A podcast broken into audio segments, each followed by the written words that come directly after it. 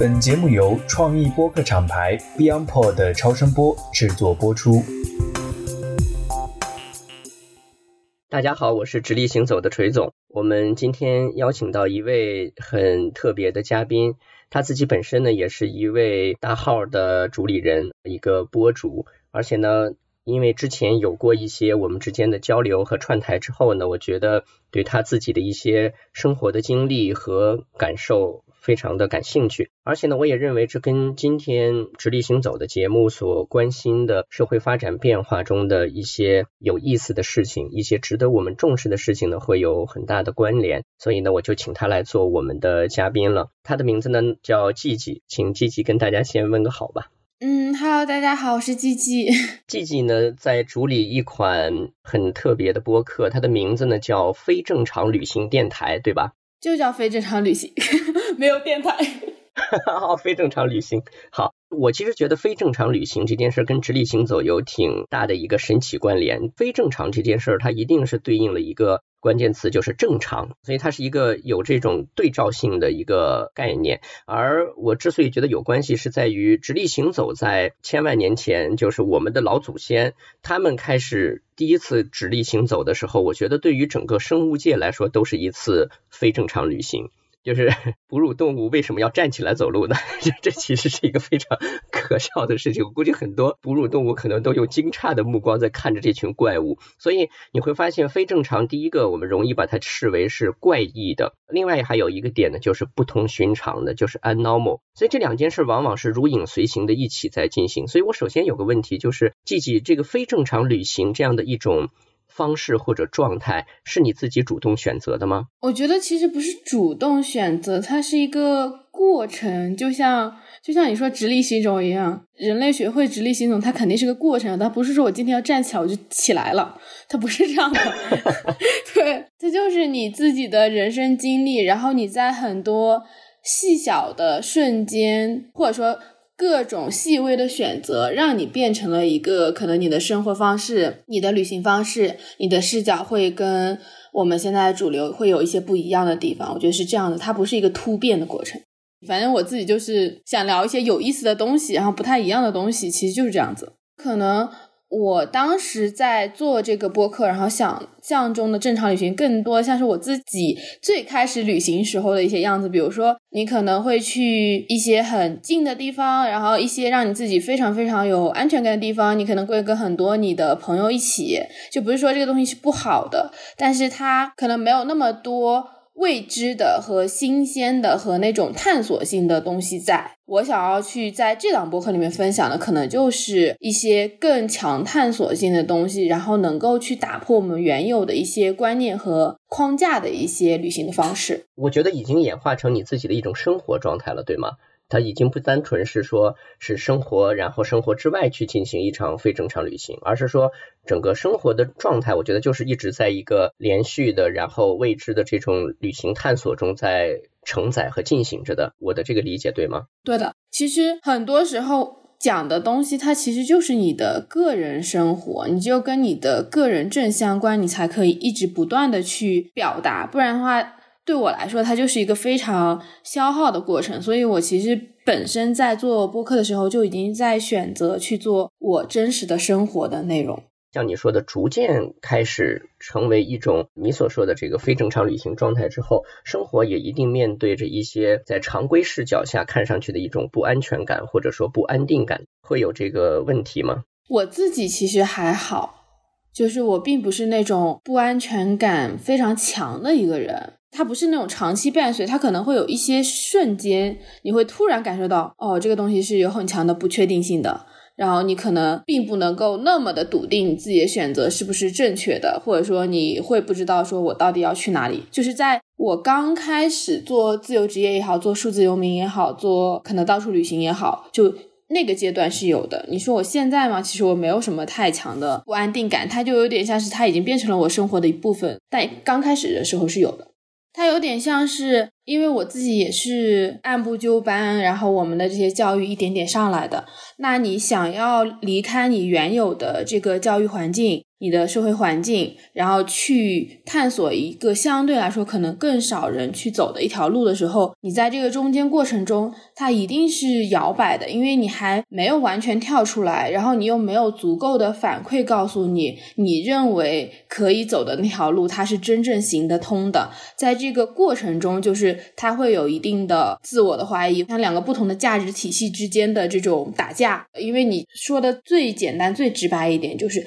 当你不工作了时候，当你想要离开你的体制内的工作的时候，你就会有非常大困惑：我到底怎么挣钱？我的钱从哪里来？当你每个月没有那个固定的银行卡收到说，哎，我工资提醒的时候，你要怎么办？然后可能你的收入是变成你三个月会有一笔，你五个月才会有一笔。虽然说那笔钱可能它能够跟你之前的那个能够 cover 你好几个月的工资，但是你的。规律性没有了，你的那种让你觉得稳定感的那些东西就没有了，它就不会变成你几个月有钱，几个月没钱，然后你就要去适应和理解这件事情本身它是什么样子的。我很好奇的是，你的最后一份就是所谓的那种等着发工资的这样的一个体制性的工作是什么呀？如果完全完全非常规律的，其实我上班只上了半年，大概是我大学毕业一六一七年的时候，我就已经没有在上班了，因为我上了半年班，我就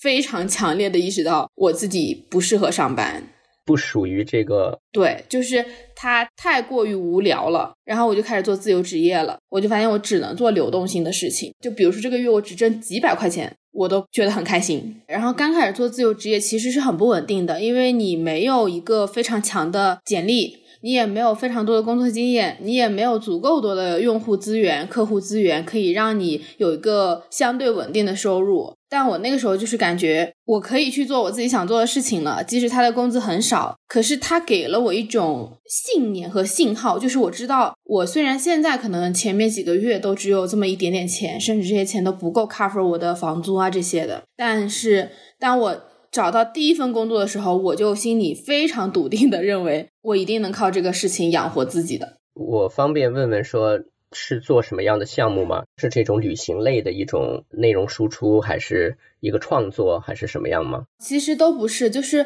我做旅行，就是大部分人知道我是做播客，然后可能我有时候会写写文章，然后会做小红书这些东西，就可能是自媒体正相关的。但实际上，这个一直都不是我的工作。就是我从来没有把自媒体当成我的工作，它就更像是我的一个兴趣爱好和一个让我能够和外界建立联系、输入和输出的一个方式。我当时在做的工作其实是品牌相关的，就品牌的内容、品牌的运营，然后设计、视觉，其实一直都是这样的工作。因为这样的工作其实是比较好做数字游民、做自由职业的，因为往往这一类工作都是项目制的。所以这样的一个，我看上去类似像一种双轨式的一种所从事的这个事情吧。一方面是自己的一个主动的一些内容的输出，生活中的一种所谓非正常旅行的状态下的一种输出；还有一个呢，是一些你以自己擅长的技能去完成的项目。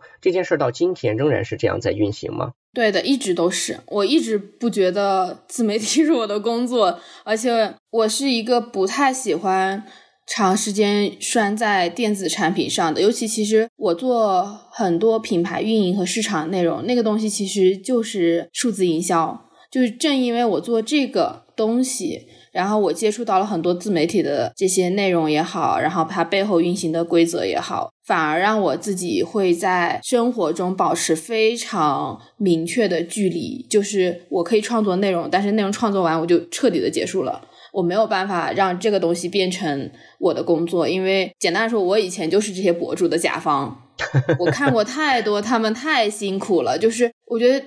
做自媒体是一份非常非常非常非常辛苦的高强度的工作，甚至是远比你九九六要辛苦的。那这样的时间和精力的投入，对我来说，我工作是为了保留我自己的生活，能够开心一点，能够玩的更多一点。然后我是。绝对不会选择这样的工作的，那个太辛苦了，就是我不愿意花这么多时间和精力。这个谈话进行了大概十来分钟，我想跟我的这个直立行走的听众们做一个解释，因为今天这一期的确在一开场的时候可能就有点跟往常我的节目会有点不太一样，我们就很快的切入到了一个对季季的他的一些过往几年生活状态的一种探寻中去啊。但是这个过程其实我是想说明一件事，就是刚才季季也提到了，比如说距离感，比如说数字游民等等。其实今天我想借跟季季的谈话，最想聊的一件事，就是在直立行走里面一直在讲的一件事。也就是在新的这样的一个时代背景下，其实旧有的规则被极大的打破了。从工业革命开始界定下来的一种社会人，他的一种相对安定的，或者说相对固定稳定的一种角色价值体系的一种分配。在这个前提之下呢，其实我们已经走过了大概百来年的这样的一个发展过程。所以呢，人类已经重新习惯了在以工厂流水线制造为主的这个体系下，人的一种所谓零部件式的这种角色分工。但是到今天呢，我觉得其实从企业的形态，从商业的模式到个人自我安顿、自我角色的一个探寻和界定，在这件事情上，今天的人们需要重新的去理解新的情况，并且做好准备，至少在心理上应该有一个准备。其实，季季，你刚才跟我讲的东西，特别是你说刚开始的时候那种心理上的不稳定感啊等等，让我想起了一首诗。就这首诗呢，其实是一个十三世纪的时候伊斯兰教苏菲派的一个诗人，他叫 Rumi。然后呢，我非常喜欢他的这首诗，只有四句。然后当时呢，我就是试着这个做了一个简单的翻译，翻译过来呢非常简单。这首诗是这么说的：忘掉安定，去你恐惧之地生活，自弃生命。致恶名卓著，就是这样的一首很短的小诗。我其实之所以特别喜欢这首诗，以我自己的人生经历来说，我觉得很多的时候都会有一种自我反思，就是我是不是太过于把自己框定在一个既有的框架之下去延续我的。生活甚至是生命，就是这也是一个典型的人类长久的话题，就是你是在为过去而活、现在而活，还是未来而活？有的时候，我们更多的时候是因为在过去的历程中构成了一个非常稳定的、看上去不应该被轻易打破的框架，而那个框架不断的被强化、强化，所以呢，才。最终的让你屈从于，或者说不得不在那个框架中始终去运转自己的这个时间和生活。所以，像你刚才所说的，在工作刚刚半年之后，就马上打破了这个大家都认为天经地义的某种框架，然后开始尝试。其实到今天，我觉得你其实也是在为自己在设定一个新的、你自己更舒适的一个框架，对吧？我其实一直在做的一件事情就是。尽可能忘掉自己所接受的教育和所有东西带给你的框架。虽然我我还不觉得我自己能够百分之百做到这件事情，但是它就是在一个过程中。就当你忘记自己是谁，忘记你所接受的教育，忘记你的所有的成长背景，其实你是可以一个更轻松、更自在的状态生活的。就像你刚刚在跟我讲，我选择可能半年，然后就出去做自由职业，做各种东西。其实。在你的表述里面，我是有选择和一个思考的，但很多时候，真正当我去做选择，在那个年纪，在那个当下的时候，甚至包括我现在在做很多决定的时候，其实我根本就没有这样的考量，或者说，我就是觉得我应该去做这件事情，我愿意相信我自己的直觉，然后我就去做这件事情了。最初始的那个源头，它是直觉性的，我根本就不考虑。这是一个框架，还是那是一个框架，或者说这是一个什么样生活方式？其实我从来不想这个问题，因为所有的这些问题它都是被人类定义的。我们觉得它是框架，它就是框架；你觉得这个东西有意义，它就是有意义。就是你不要去想有没有意义，你只要去想你要不要去做这件事儿。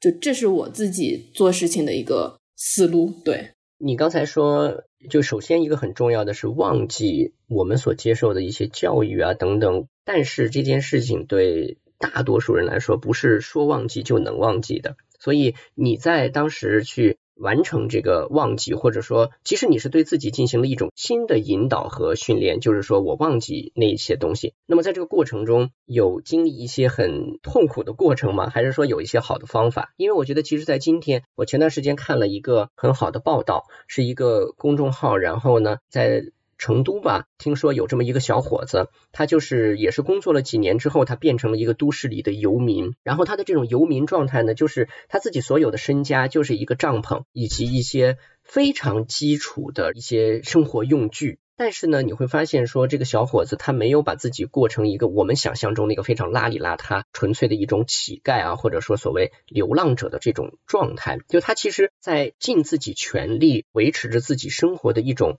所谓正常性，就是即便他今天的帐篷是搭在一片工地或者废墟上，可是他的生活不是废墟，他的生活仍然按部就班，按照自己的节奏在有序的运转，包括自己会利用这些甚至比较简陋的器具去给自己做饭，按自己的节奏去运转自己的生活。那个报道也体现出现代人，我觉得不仅仅是年轻人，包括说像我这样的中年人等等，大家所开始具有的一种新的审视生活和世界的一个。的方式，但是当这个念头从脑子里蹦出来的时候，其实人是会有一种恐惧感的，因为它打破了你原来幸福的那样的一套逻辑。像你刚才说的，说我要忘记原来的那套逻辑，听从自己的直觉，但是的确不是说做到就能做到的。所以你当时有一些什么样的方式方法来引导自己吗？嗯，你这个问就是我觉得很有意思。你提问的方式就是非常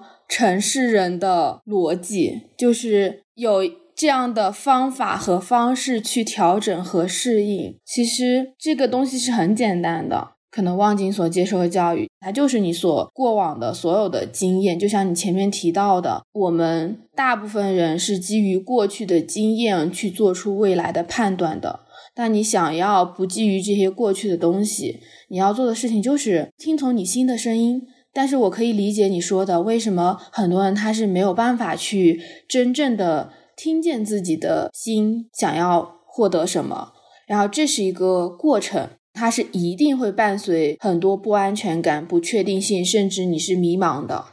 它是必然的，它甚至没有什么一种既定的好的方法，因为你。必须得走过一些波澜壮阔的，可能对有些人来说，他没有那么多人生的束缚和课题，他这条路就会走得很轻松。可能对很多人来说，他有很多来自于社会、来自于家庭的困扰，那他这条路会走得非常非常的艰难。但是他就是没有什么明确的方法，就是只在于你要去走这条路，然后你有非常强的信念也好，或者说你有。明确知道自己的趋向于这里的，你就一定会走得出来。我自己觉得可以用的方法，其实你最简单的来说就是觉察。你想要去忘记你身上的某些东西，或者说让这些东西在你身上的作用更小一点，你首先得意识到这个东西存在。大部分人不是做不到忘记，是他根本不会意识到自己身上是有环境的作用，是有父母的作用，是有朋友的影响，是有上司、公司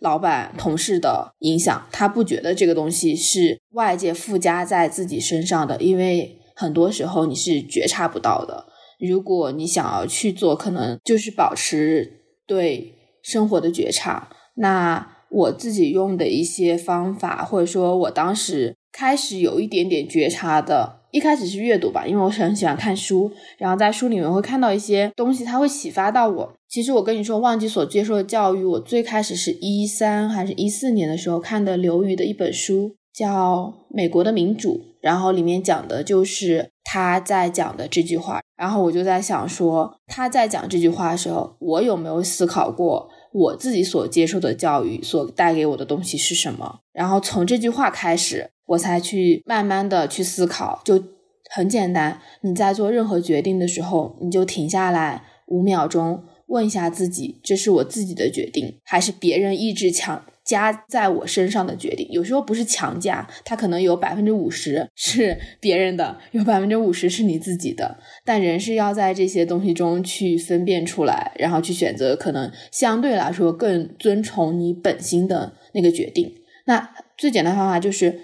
你开始练习，然后你开始在一些你自己真的需要做决定的瞬间，就是停下来问自己：这是我自己要的吗？还是别人要的？然后。你一点一点一点去练习，你的那个觉察能力就会提高。可能一开始你只能在重大的决定上能够意识到这件事情，然后慢慢的，你可能你在生活中的每一个行为，甚至你吃饭点菜，你都会意识到有很多东西是可以被发现的。我自己就是这样子，慢慢的过了，我感觉其实也是过了三四年，才开始意识到这件事情在我自己身上发生了很强烈的改变。季季，我突然我在听你讲的时候，我突然为什么在笑啊？我想问个问题，就是这是不是你录过的最难受的一期节目？没有啊，我觉得还挺有意思的，就是你提问的方法。和你讲述的很多东西，我觉得是非常好玩的，而且是有很多思考性在的。我始终相信冥冥之中一定有一种能量上的这种天意，因为我以前在学佛学的一些东西的时候，说有一种观念啊或者看法，说菩萨是什么，佛是什么，说它其实就是宇宙能量的一个 hub，一个基站。就是如果当你自己沉静下来之后，你就等于连通了，跟这个基站产生了连通性。所以靠什么连通呢？比如说读菩萨的经文。理解他的意识，或者说是完成一些苦修等等，这是自己的选择问题，这是你联网的一个方式问题。但是它的一种能量的结构是这样的，就是恰恰在我们这期聊之前啊，我正好刚发布了一期在直立行走里面讲，我在一直聊一些周易，然后刚刚讲完这个山天大序这个卦，山这个卦它本身代表的就是停止。我自己其实很崇拜这个代表山的这个艮卦，因为。在中国道家，包括儒家的很多学说里边，其实很推崇就是关于停止这件事儿。就是人在一种念头、信息洪流的这种推动之下，不是每个人都能说停就停的。但是如果你能让自己像这个船把这个锚扔进海里一样，就是让它止。能够停下来，其实这一念，这一个能够停的这一念，就是无比宝贵的，因为它是你刚才说的那个觉察的一个前提。如果你只是在一种不断的晃动之中，你很难去充分的觉察。而且呢，我觉得你刚才说的也有一个很重要的点，就是你发现我们更多的时候都是向外去追求一个所谓自己，因为要不断的靠外界的某种肯定、定义，或者说对你的价值也好、你的角色也好的定义，去明白说，哦，我是我自己，我是这样的我自己。我是这样活着的，得不断的对外去求，所以在这个过程中，你对外界的依赖越大，你对自己的那个觉察性就会越差。而当你停下来之后，你敢于向自己问一些问题，做一种停止的这个动作，并且向内求，我觉得那其实是真正打开自己人生世界最重要的一个 moment。在这样的一个情况下，我特别想听听，就是你这次在西沙海上漂流的这个过程的经历。跟大家稍微说明一下，吉吉刚刚完成了一次在我看来很棒的一个非正常旅行，就是跟一群小伙伴，然后在西沙的这个海上完成了一个六天的帆船的旅行。因为其实，在海上是一种非常强大的，甚至是有一种绝望性的不安定感。这让我想起我非常喜欢看的这个 Tom Hanks 的一部电影，就是《荒岛余生》。就是他从这个荒岛上意外的这个唯一的幸存者，然后呢，经过了三年的野人式的生活之后，终于鼓起勇气做好了筏子，探明了季风的和这个洋流的流向，然后呢，用一个他这个烂皮球做好的陪伴他，消除了整个。这几年过程中孤独和恐惧感的一个人偶啊，带着他一起上路，在海上漂泊，最后呢，居然奇迹般的获救了。当然，这是一个由一个真实的事情改编的，我非常推荐大家去看这部电影。那你的六天的船上的时光让我想起了那部电影，所以我想是不是可以请你分享一下在这六天中的一些心中的感受？可以啊，其实。我们这一次去航海没有那么像流浪的那种，我们只是去帆船航行。我可以跟大家简单讲一下这个航行的行程，这样可能大家比较容易理解。就是我们去到的是西沙群岛，它其实是一整片大的海域，有非常非常多的小岛。那我们从万宁出发，然后第一站会开到一个地方叫北郊，北郊的那边有一个灯塔，灯塔就意味着你要正式的进入了西沙群岛。然后通常你差不多要开二十个小时从万宁出发才能到北郊，但我们去的时候是逆风，而且逆风的时候风浪非常之巨大，就等于我们开了二十六个小时，我们才到北郊这个地方。到了北郊之后呢，你再往前开，它会经过一些不同的礁石，比如说我们去了一个叫玉镯礁，其实就是一个小小沙洲。我们去到最远的地方是有一个地方叫磐石屿，那也是一个。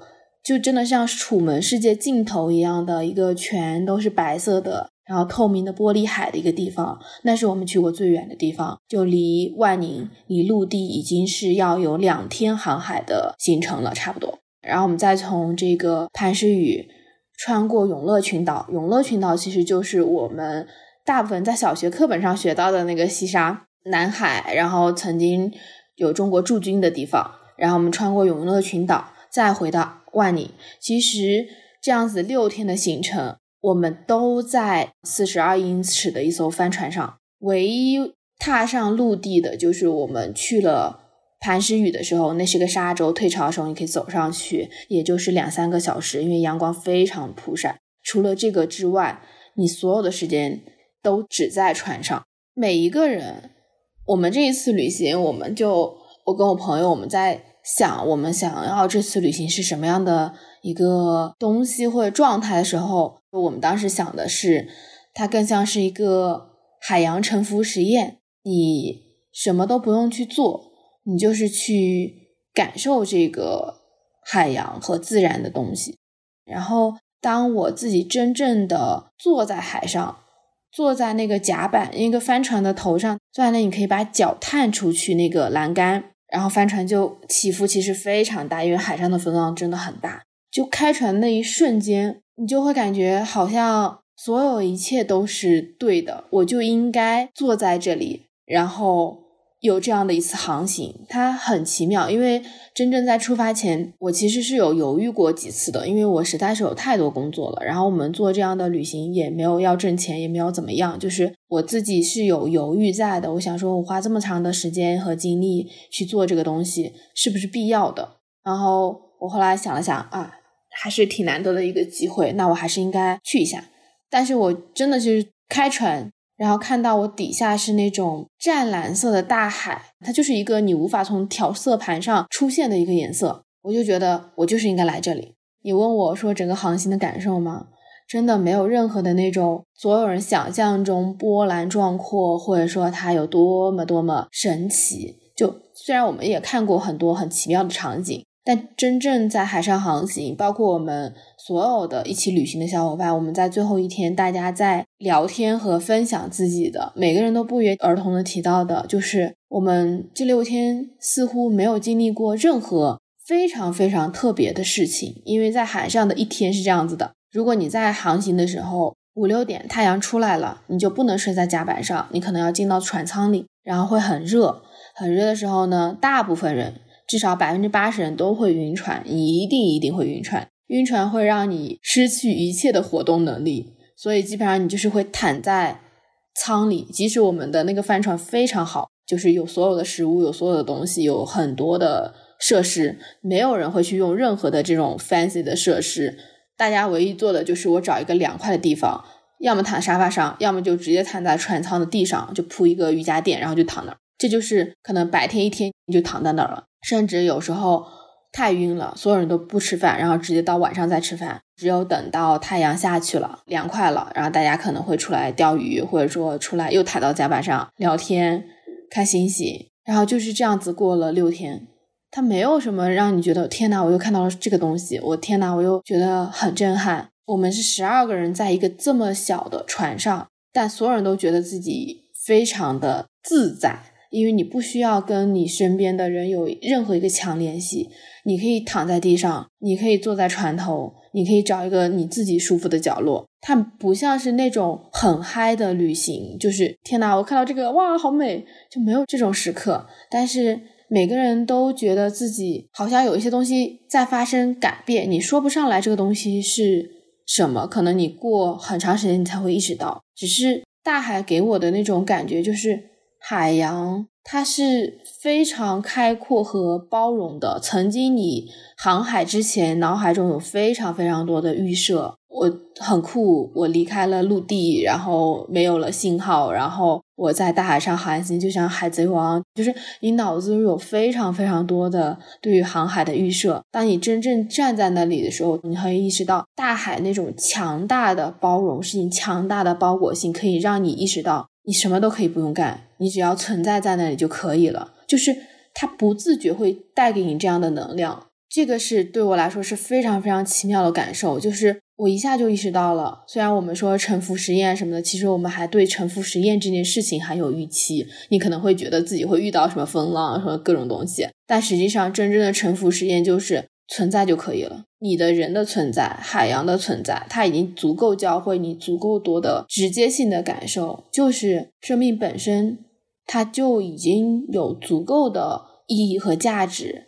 你真的不需要在你的生命中创造任何我们所以为的。标杆性的东西，或者是那种瞬间，这是我这次去航海带给我很大很大的一个感受吧。就是它可能在某种程度上又打破了我的一些对美好或者对冒险、对勇敢、对探索的一些想象和框架。就是你不需要做这些东西。太好了，我首先我非常感谢季琪刚才这段完整的一个叙述。我觉得你刚才到最后对于存在本身就是那个意义、那个价值这件事已经说的非常明白了。我觉得再往下说已经不是语言可以有必要去充分解释和表达的东西了。你给了我一个很重要的提示，在听的过程中非常好奇的蹦出一个问题，我特别想问。我本来想问说，你们的那个海洋浮沉沉浮实验，这个指的是？浮和沉是吧？就是上上下下对吗？沉浮实验是一本书，就是沉浮于自然，沉浮于这对。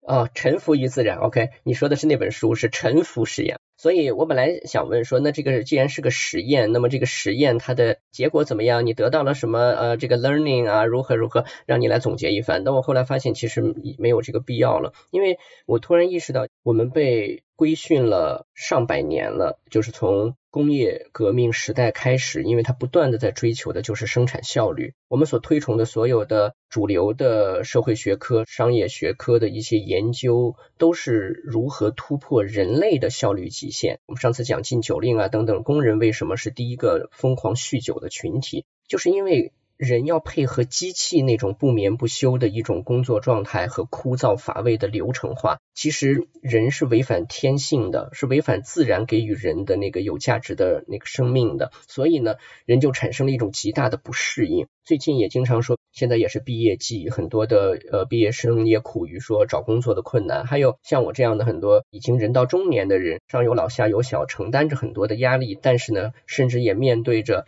可能明天就会失业的这样的可能性，这种危险。其实我觉得接下来，甚至当 AI 智能这样的东西出现的时候，都不是某些人或者某个群体的失业率的问题，而是人类失业率的问题。就是人类需要在这样的一种逼迫之下，重新去有意识的找回自己的那个你刚才说的存在本身的价值。而且呢，你会发现在一开始踏出陆地的时候，曾经设想一个沉浮实验，然后在这个过程中取得一些。结果，或者说对自己的某种升华，的确，每个人都有了在蜷缩在阴影角落的时候构成的潜移默化的一种感受。但是你刚才也提到一件事，就是它不是说马上就会来，马上就形成了一个可表达的哇焕然一新的一种脱胎换骨的东西。我觉得这个是一个很重要的提示，就是今天有很多的年轻人，包括呃像我这个年纪的人，可能大家也在追求一种修行。比如说去寺院里，去一些给自己创造的环境里去修行，但是我们都没有丢掉一个特别重要的那个框定自己的框架，就是我们似乎都在追求一种顿悟，就是。还是用那个工业时代流水线的效率逻辑来理解这些修行，就是我能干点什么，然后就马上的就我拜了一个上师为师傅，他给了我一个手串，他摸了我的头顶，哇，我就焕然一新了。我再回到城市里，我看你们，你们都是行尸走肉，我不一样了。我告诉你们，我已经脱胎换骨了。不信你看看我手腕上的这串手串，你知道是谁开过光的吗？就是你没有摆脱框架，你没有摆脱真正的那个自我意识或者觉察。的一个桎梏的话，那么你其实还是在那个里边不断的为他添砖加瓦，所以这就让我想到业这件事情。佛家说造业，然后我们今天也不停的在说人要有自己的事业，至少没有事业，你得有自己的职业，就是业这件事儿。因为我比较喜欢研究中国的这个文字，我专门去看了业这个字在上古文字中的含义。你知道它是什么？它是那个古代那个乐器架子上面那个板上的一个支架，就是它的这个板本身就是用来悬挂其他的这些乐器的。所以它第一个作用就是一种装饰性啊，它让这个很干的架子上面有一些可承载、可支撑、可装。方式的这个载体。第二呢，就是它其实让整个的结构更加的明确化了。还有一个呢，这个叶代表的是什么？是古代咱们中国人筑墙的时候的这种夹板法，就是用两个木板立在两边，然后往中间去夯土嘛。这个泥土干了之后，它就定型了。所以它就是用来界定你的。什么叫业？业就是一种自我界定，就是你有了这个界定，你的框架结构才能够被搭起来。但是我想说的就是，我们今天当职业本身都已经在被重新的界定，而且这种界定是根本不由得。我们自己甚至不由得人类说了算。在这种情况下，AI 的科技这种不可控的因素越来越多的时候，我们是不是还要用原来对业的理解、对生命的理解去主宰自己，去引导自己？我觉得这其实是我今天跟季季我们聊这一期，我真正想去探寻的一个东西，或者也是我做这个节目从不同的角度想去探寻的东西。这其实是从你刚才那个西沙的故事里边我所感受到的东西。事实上，就像你说的，在一开始踏入不安定、船离岸的那一刻，其实你会发现很多的预设都已经没了。我唯一的有一点能够多少接近这种感受的，就是我在仙本那。做跳岛的时候，坐在一个当地不知道谁开的一个奇怪的一个小艇上面，然后那个艇开的都快飞起来了。所以在那一刻，其实我的第一感受就是，你终于抛弃了所有的思考逻辑，你就是抓紧船，然后呢，就是在想说，如果下一刻船翻了，然后像我这种不会游泳的人怎么办？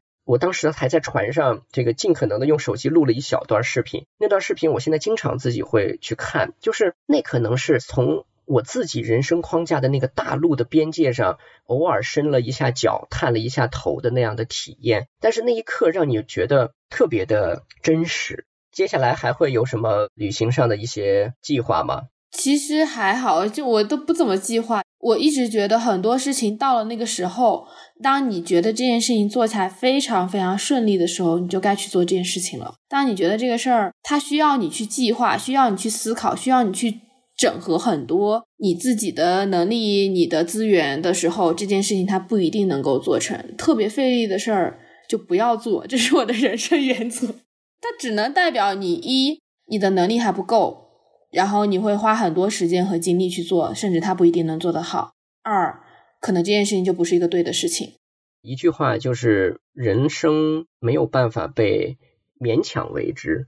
就是勉强而为之的生活，它其实是不真实的，而且就是想得到那个结果是非常难的，嗯，而且就算最终可能那个结果被某种程度上显现的话，你对那个结果的一个感受也不是那么的自得。我突然想起来，就是你说在那个海上的过程中，我可能就会把它理解为叫做自得，就是怡然自得。这个自得这件事情是。很不容易的，就大多数时候我们都做不到自得，它不是得意，也不是得到了一个外来的某种东西，甚至都不是得到了一种感受，它就是在那一刻，就是你刚刚说的，就是你突然有了对存在这件事情的本质的这个认同和对它的一种拥抱。所以，如果在节目最后你觉得还有什么值得说的话，你会说点什么呢？哇，最害怕这种问题了。对，其实我自己是没有什么说，就像你邀请我来录播客，我很多时候我就觉得，哎，你这个人挺有意思的，然后我喜欢跟你聊天。我说白了，你给我看的大纲，我一个字都没看呢，就是，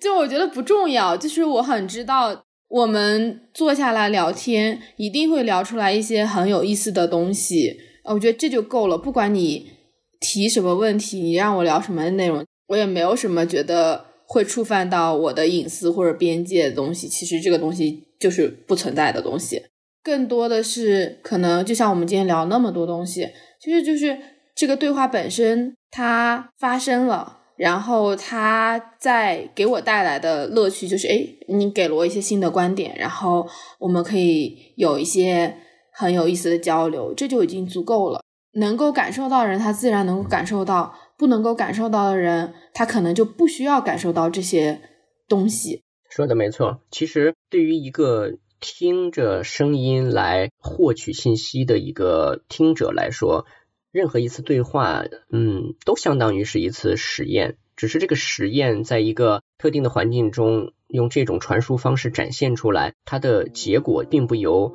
设定这个实验的人来借。我们今天的聊天，至少在这个过程中，它展现了一种实验。而且呢，我觉得之所以我们能够在像你说的，我不看大纲，但是相信能够聊得出来，这就像我没有做计划，但我相信我的这一次非正常旅行是对的，是好的，就是因为你有经历它的一种生命状态。我觉得这个是很重要的，所以我觉得每个人都有面对生命的方式。想邀请机器来聊，只是为了展现一种至少在常规来说，我们觉得很特定的某种方式，而这种方式有可能帮助我们去觉察一些什么。我觉得这已经非常非常的足够了。好，所以最后我非常感谢机器的时间，很感谢你。那我们这期节目大概就到这里。那我是直立行走的锤总，非常感谢大家的时间，我们下期见吧。好，我们下期再见。嗯，谢谢吉吉。好，谢谢锤总，拜拜。